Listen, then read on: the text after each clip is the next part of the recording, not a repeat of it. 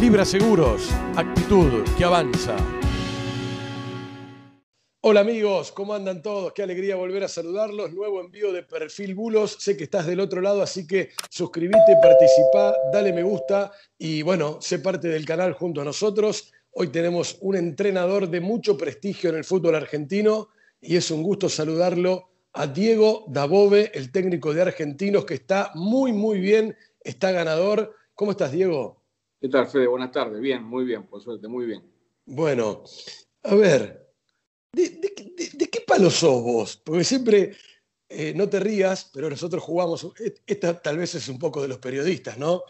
Que está la nueva camada, ¿viste? De los entrenadores, digamos, Gallardo, de ahí para abajo, de los jóvenes, digamos, de los 40, y los nuevos eh, de, los chupines, ¿viste? BKHS, Mariano Soso, eh, los técnicos Heinz, podemos poner ahí, aunque se viste de joguineta, no importa la ropa, pero digo la camada. Y después está la camada de los de antes, qué sé yo, de Pipo Gorosito y Pedro Troglio, que están en el medio, para arriba. Los Mostaza, los Russo Zielinski, los, los Miguel Ángel Russo, los Coco Basile. ¿Dónde pongo? Tengo que poner a Dabove. ¿Dónde lo pongo?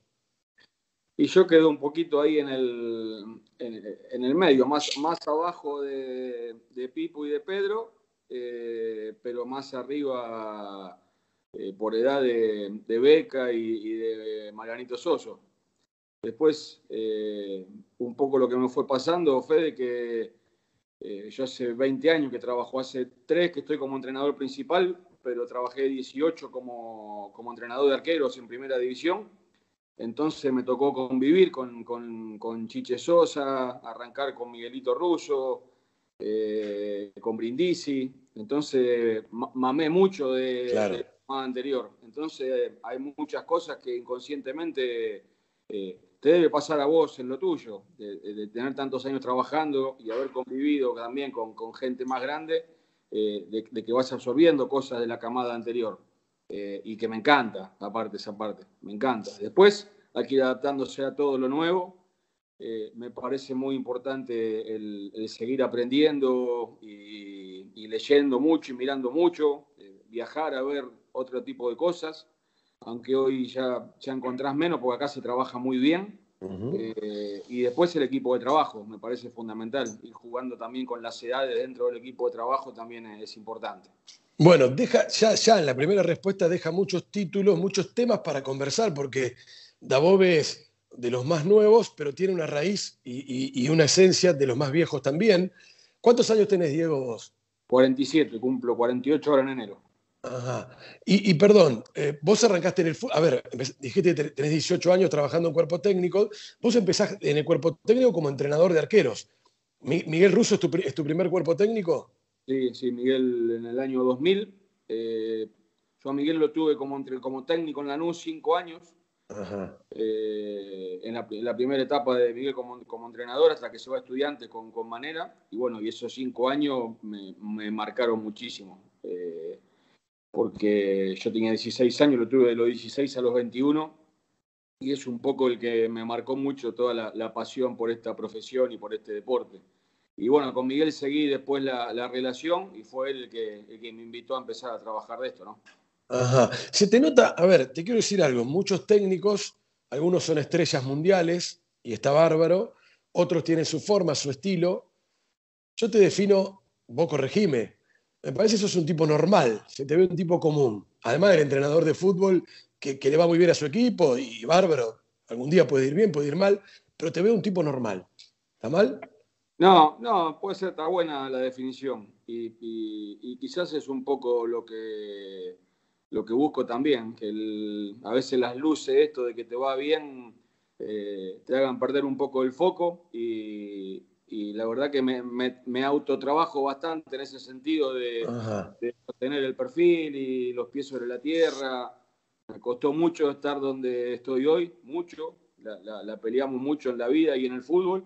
Eh, y entonces, hoy, eh, poner, estoy en un club en donde trabajé dos veces como entrenador de arquero y hoy soy entrenador principal, pero la relación con lo utilero y con la gente que está en el día a día es la misma que antes. Sigo hinchando las bolas de la misma manera.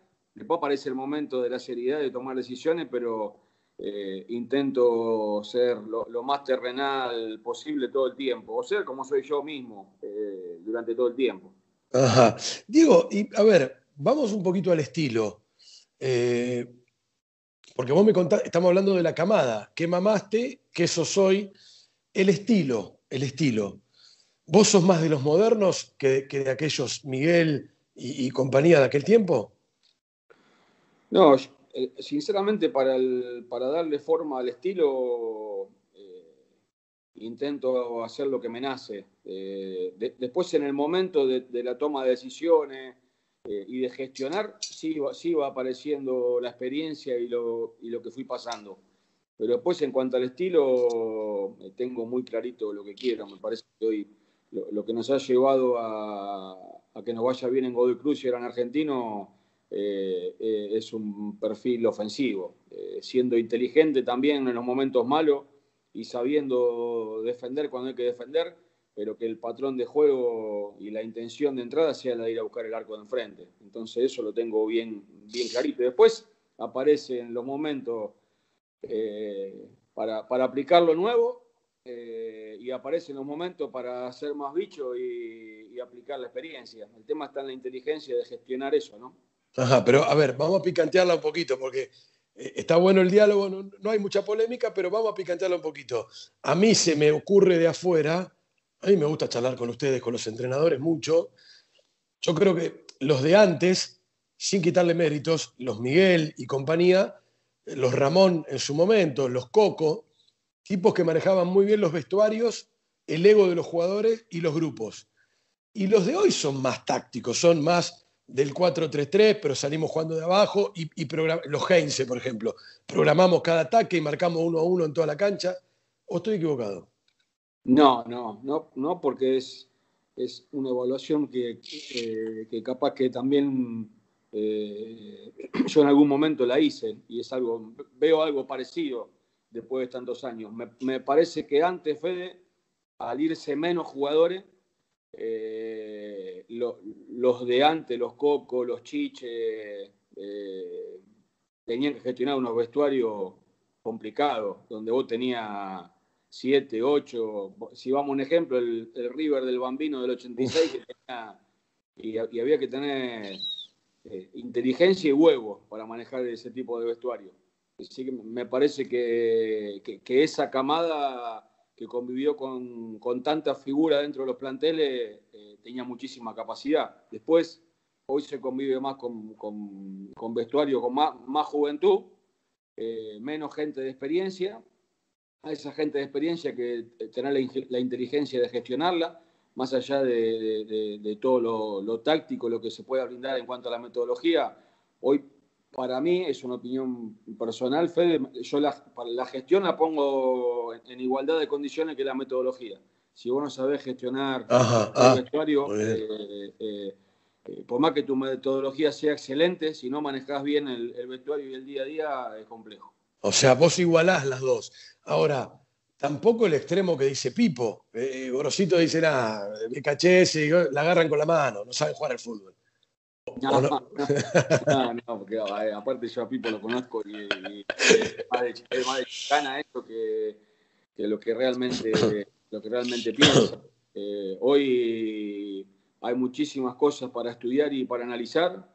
Todo sirve, Fede, todo, todo. El, el ojo eh, y la percepción tiene que estar por encima de todo para mí pero después hay que darle bola al dron, hay que darle bola a, los videos, a los analistas. Yo soy de charlar mucho con el cuerpo técnico, con el mío y con el staff que te pone en el club, eh, y que pongan su opinión y lo que ellos ven y analizan arriba de la mesa. Después uno tiene la posibilidad de, tomar la decisión final, pero sería un necio de no, de no tener la inteligencia de escuchar al grupo de trabajo. Eso también me pasa porque trabajé en otro lado, claro. desde otro lado en situaciones que las analizo desde, el lado de ellos también. Ajá. Eh, ¿Cuál fue el mejor que tuviste? Vos, vos siendo entrenador de arquero, parte cuerpo técnico ayudante y el, y, el, y el, entrenador principal. ¿Cuál fue el mejor? No, eh, sería justo nombrarte uno, porque todos me han dejado un montón de cosas y con todos, con un porcentaje muy alto, repetí equipo. Eh, y con el que no repetí equipo fue porque no, no, me daban los tiempos de trabajo. Por suerte trabajé bastante, eh, pero todos me han dejado cosas, todos. Eh, Checho, Miguel, Pipo, Dieguito Coca, Schurer, ya, ya fui cambiando ahí la camada, Luca Bernardi. Eh, he tenido mucha suerte con, la gente con la que trabajé y lo que intenté, eh, no te digo que anoté, porque sinceramente no, era que iba anotando cosas, pero sí eh, en momentos donde hace falta se te vienen situaciones a la cabeza que te ayudan para la toma de decisión. Y, Diego, es Diego Dabove charlando con nosotros, entrenador de argentinos. Estamos hablando un poco de fútbol, de las nuevas camadas, de las nuevas tendencias. Eh, hoy es más conceptual el juego y antes era más individual. El juego, te pregunto. ¿eh? Sí, yo, yo creo, mira, eh, tengo, tengo una parte anormal, Fede, ¿viste? A ver, a ver, contá, contá, contá. Ponerle, hace poquito me puse en YouTube, está la final del, 78 completa. ¿Del Mundial? Del Mundial. Y me puse a verla porque quería ver ciertas, más allá de verla, de ver también cosas de lo táctico, cómo se jugaba, qué hacía el flaco, lo que presentaba Holanda. Y yo, yo, creo que desde lo táctico el, juego ha crecido muchísimo. Hoy es muchísimo más, más complejo. Antes eh, las individualidades marcaban muchísimo más la tendencia del partido y hoy me parece que desde lo táctico se eso se ha emparejado muchísimo. Ajá. Y, y, te quiero preguntar esto. Algunos, yo sé que les molesta, no sé si molesta es la palabra, les hace ruido que dirijan muchachos que no jugaron al fútbol. No sé, Holland, por ejemplo, vino del hockey. Bielsa tampoco jugó tanto, no jugó casi nada. Hay en Europa técnicos que no jugaron, Mourinho. Y acá, bueno, Holland, como te digo, Sebastián Becachese, eh, Mariano Soso. ¿Qué te provocan esto, estas, este tipo de situación? No, no, en ese sentido, me parece que donde aparece la, la capacidad eh, gente que se ha preparado muchísimo y que antes de dirigir eh, trabajó durante muchísimo tiempo. No, la verdad que me, por lo menos yo lo tomo de buena manera, como algo muy natural y, y que va marcando tendencias. El año pasado, eh, creo que fue el año pasado, leí una nota en un diario español que casi el, el, 60 y pico por ciento en ese momento de los entrenadores en el fútbol español no tenía un historial futbolístico. Eh, así que mm, hoy, hoy en día convivimos con esas cosas y yo la tomo de buena manera, sinceramente. no es que le falta vestuario, ni que vos tuviste y el otro no tuvo, no, no, pasa por ahí. No, después esas cosas. Eh, yo creo que las carreras de los entrenadores, eh, a medida que vas creciendo, vas mejorando en un montón de situaciones. Obviamente hay que intentar cometer la menor cantidad de errores posible en lo futbolístico y en las declaraciones y en la gestión pero eh, a medida que vas creciendo y madurando hay cosas que no la, hay errores que no los vas cometiendo. Diego, eh, quiero preguntarte por una situación, ¿cómo la vivís vos? Que me hables de vos, no de la situación. Eh, ahí sentado en tu lugar, Luisito Subeldía o Israel Damonte y otros han dicho que les cuesta hasta dormir, porque esta es una profesión, la de ustedes, en la que no se puede estar, no hay vacaciones, no hay descanso, no se puede dormir, te despertás pensando en un sistema, en la jugada. Damonte dijo, la derrota está en la mesita de luz, siempre. Vos la mirás, te despertás y está ahí. Hay que, escaparle a la derrota, pero te, ¿viste? ¿Qué te pasa a vos? ¿Qué le pasa al, Diego ser humano con, con, todo esto? ¿Cómo vivís? ¿Cómo lo llevas? Y, y un poco así, un poco así, todo el día eh, con, el equipo y con el fútbol en la cabeza, constantemente. de dormir poco antes de los partidos, eh, dormir poco después de los partidos y, esa situación de que te despertás a las 4 de la mañana, un día en Godoy Cruz dije en la conferencia de prensa y se rieron, me desperté a las 4 de la mañana pensando en el morro. Eh, y, era, y, era, y, era, verdad, que te, te, te despertás a ir al baño y estás en el baño pensando dormido, pero pensando qué tenés que cambiar, qué tenés que modificar, qué, puedo hacer mañana. Y así vivimos. Eh, eh, esto que amamos tanto y que nos encanta, eh, nos hace transitar la vida de, esta manera. Vale un me gusta, esta historia, esta anécdota que, nos muestra, que nos refleja cómo lo siente también Diego Dabove. ¿El muñeco es el mejor de todos? Gallardo rompió con todos los paradigmas, los récords, los puntos, los números. ¿Es el mejor de todos? Sí, sí, creo que sí, creo que sí. Sobre todo eh, sacar lo futbolístico, que es extraordinario, desde los números y, desde lo que fue reinventando. Si empezás a repasar el equipo de, estos seis años del muñeco en River, eh, eh, es terrible cómo se fue reinventando y siempre estando en lo más alto. y después la mentalidad lo que gestiona y, el tener siempre al jugador ahí arriba, eh, la verdad que es un entrenador de la puta madre. Eh, si te la jugás me respondés, si no, es más lo que gestiona eh, el carácter, la esencia de sus equipos con, esa, ese ojo de tigre que juega siempre River, o es más lo táctico y estratégico? No, no, las dos cosas, las dos cosas. No, no es por jugársela, Fede, pero es real porque lo de la gestión lo sostuvo durante todos estos años, pero ha ido variando mucho desde lo táctico. Es muy inteligente para generar esas modificaciones en cuanto a los sistemas, eh, la, forma de defender, la forma de atacar. Eh, no, no. En, las dos cosas es un monstruo. ¿Y, con Miguel, mantener la relación con Russo, con Miguel? Sí, sí, sí, somos, somos muy amigos, lo quiero muchísimo. Es, es un referente para mí, imagínate que lo conozco de, de los 16 años eh, y, me ha ayudado muchísimo y en, momentos puntuales, eh, ahora que estoy dirigiendo, siempre eh, suena el teléfono para consultarlo, molestarlo por algo. Eh, ¿Y qué le, qué, le, preguntas? más allá de una charla de amistad que podés tener y que, y que, es tu, tu, tu, referente y tu amigo, de fútbol, ¿qué le preguntas? Che, Miguel, ¿cómo hago esto? ¿Qué te parece aquello? No, y a veces, a veces cosas puntuales eh, en cuanto al juego, eh, en dudas que puedan surgir, porque siempre es bueno escuchar a alguien que tiene casi mil partidos dirigidos, eh, y siempre tienen esa gente con tanta experiencia y sabiduría, siempre tienen la, palabra justa como para darte, o, te da la respuesta justa o te dejan pensando con, la claridad justa para que vos la termines de decidir. ¿Vos crees que Miguel, estando en el lugar que está, y, a propósito de lo que charlamos antes, puede dormir Miguel? No, como es Miguel no creo. Como, como, lo, como lo vive Miguel no creo.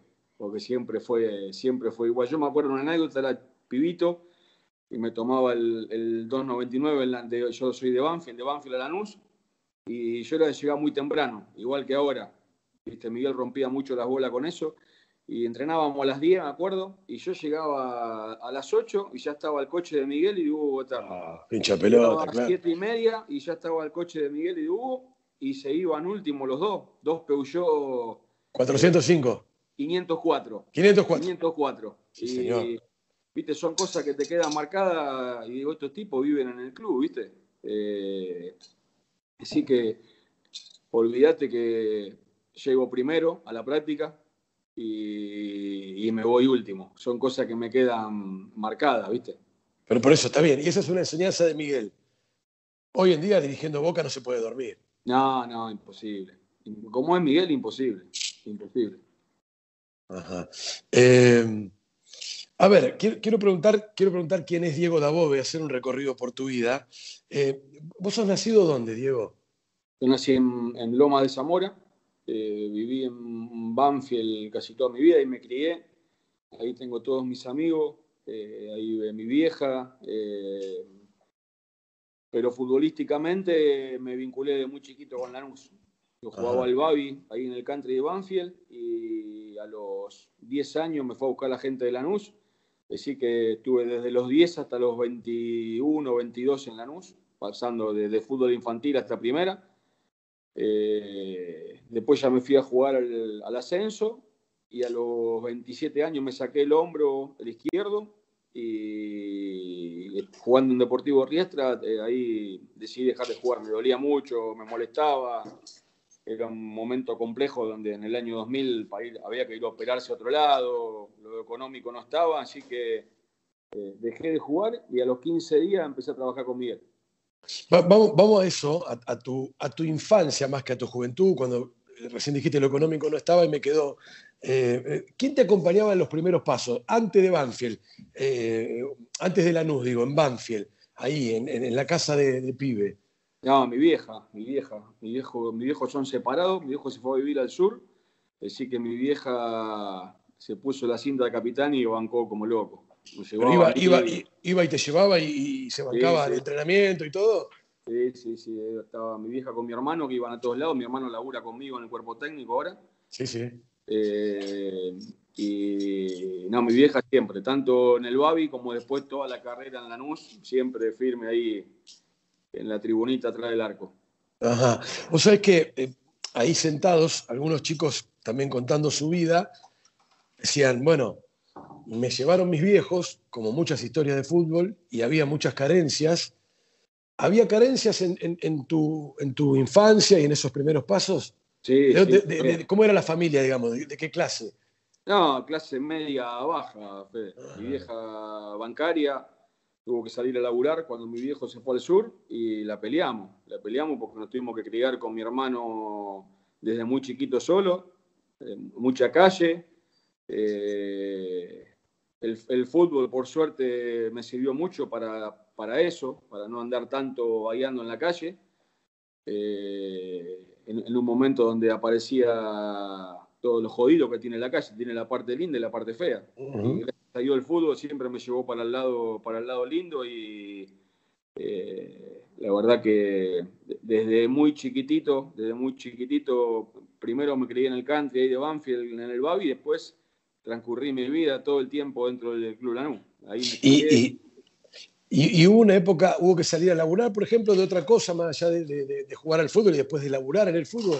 No, eh, yo por suerte, con, la ayuda de mi vieja, eh, mi abuela nos ayudaba mucho también, eh, pero me pude dedicar al fútbol solamente. Mi hermano sí, mi hermano sí arrancó a laburar de, de más pibito, a los 17 más o menos ya se puso a laburar, pero yo por suerte tuve la posibilidad de, meterle solamente con el fútbol. Ajá. Y a ver, ¿se retribuye algo? ¿Cómo decirte? El apoyo familiar de siempre, no muchas veces, no, no, no, está asegurado que vos triunfes o que uno triunfe en su carrera, pero la familia apoya. Ahí Marcos Rojo dijo yo, lo primero que hice fue comprarle la casa a mi vieja, porque había, hacía frío, no teníamos, no teníamos una casa calefaccionada, era una casa de madera. Vos tuviste que retribuir, pudiste hacerlo, es, algo que, llevabas con vos, eso de, bueno, comprar una casa familiar, por ejemplo, o algo por el estilo. Sí, sí. hoy en día eh, lo que intentamos es que a mi vieja no le falte nada, olvídate. Eh, ayudarla, por suerte está muy bien, la, cuidamos mucho. Eh, nos hisopamos en el club toda la semana y después del hisopado nos vamos a verla, pero sí, eh, es agradecimiento eterno, Fede, olvídate. Ajá. Eh, ¿Cuándo sentiste que, despegaba la carrera para ser técnico? Porque eh, después de ser jugador, después de ser arquero, entrenador de arquero, ayudante en un, en un cuerpo técnico, ¿cuándo dijiste es mi momento y por qué? y fue raro, se dio solo. Sinceramente, como entrenador de arquero venía llevando una muy buena carrera, con, mucho trabajo, con mucha experiencia. Eh, trabajé en River, en Boca, en Racing, en Independiente, en la selección de Bahrein con Checho. la, verdad que venía muy bien, campeones con Racing. Eh, y, de golpe me surgió la posibilidad de trabajar en la tercera de Godoy Cruz. Lo pensé, averigüé cómo era el club, porque es un club extraordinario para trabajar en cuanto a estructura y la ciudad para vivir. Y dije, bueno, trabajo un año en la trasera de Godoy Cruz, pero siempre con la intención después de volver a primera, o como entrenador de arquero o como ayudante de campo.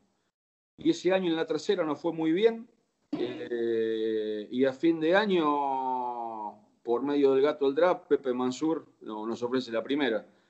Pero sinceramente no fue algo que yo tenía planeado, que digo, voy a, voy a dejar de entrenar arquero y voy a, voy a probar como... Se dio, se, dio. Se dio, el fútbol me fue llevando, vos te vas dando cuenta de que la cosa va bien. Eh, el primer semestre en Godoy Cruz estaba Luca Bernardi, el segundo Mauricio Larriera, el uruguayo. Sí. Y, cuando se fue Mauricio, nosotros nos íbamos con, con Tino Riboneto, que es mi ayudante de campo, eh, como ayudante de campo el chino Saja, que arrancaba en Guaraní de Paraguay. En Guaraní, claro. Teníamos todo hablado con el chino y antes de irme de Mendoza me llamó el gato el drag para juntarme con Mansur y me ofrecieron la primera. Así que ahí tuve que llamarlo al chino, me recontraputió. Eh, pero me dijo, tenés que agarrar y ahí arrancamos, Fede. Ajá, ajá. Eh, ¿Te hubiera gustado dirigir a Racing? Y mira, trabajé en, eh, creo que en 15 equipos y, con 12 cuerpos técnicos distintos. Ponele ahora con todos los equipos que estoy en la zona, trabajé en todos los equipos que estoy en la zona. y uno en todos los que, por todos los que pasé, siempre me gustaría volver. Está bien, pero, pero Racing. pasó como ahora con el argentino, ¿viste? Ajá. No, digo, pero Racing se dio una situación muy puntual, que hubo un momento ahora hace poco que, estaba para contratarte. Sí, y, vivimos un momento muy lindo que fue el del, campeonato. Eh, pero yo sé sinceramente es muy difícil, o, por lo menos como la transité yo la carrera, la pelota me fue a distintos lugares y a cada uno de los lugares, eh, sobre todo los importantes, Fede, me pasó de un día para el otro. Es muy difícil pensar a dónde te va a llevar la, pelota más adelante. Está bien, pero a ver, alguna, eh, vos tenés un sueño, un anhelo, un deseo. ¿El día de mañana qué es? ¿Es afuera o es un grande acá o es dónde? No, el primer anhelo que tengo de seguir vinculado a esto mucho tiempo eh, y seguir transitando la carrera de esta manera, porque más allá de, que tiene mucha presión, eh, la, disfruto muchísimo y, desde el 2014, gracias a Dios, que no paré de trabajar.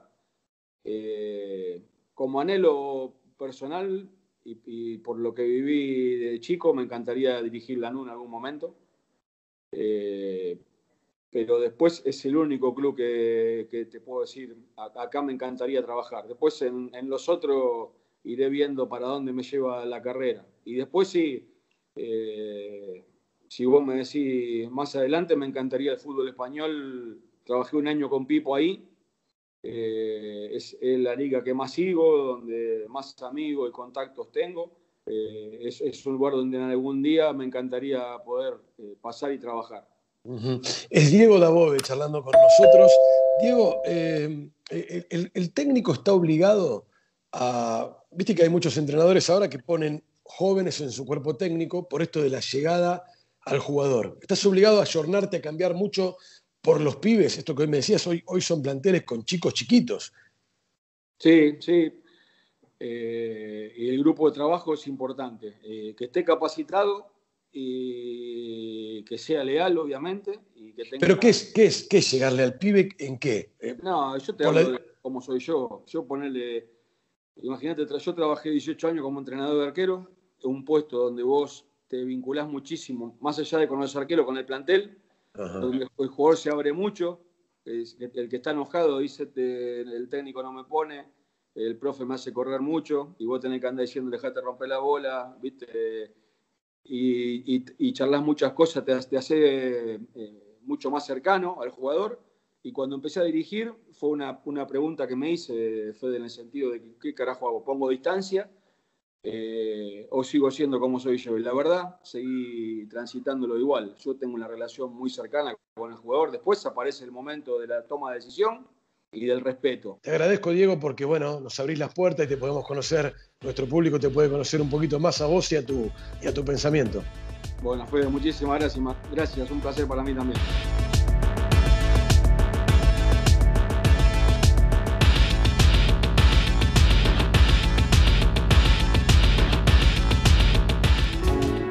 Libra Seguros, actitud que avanza.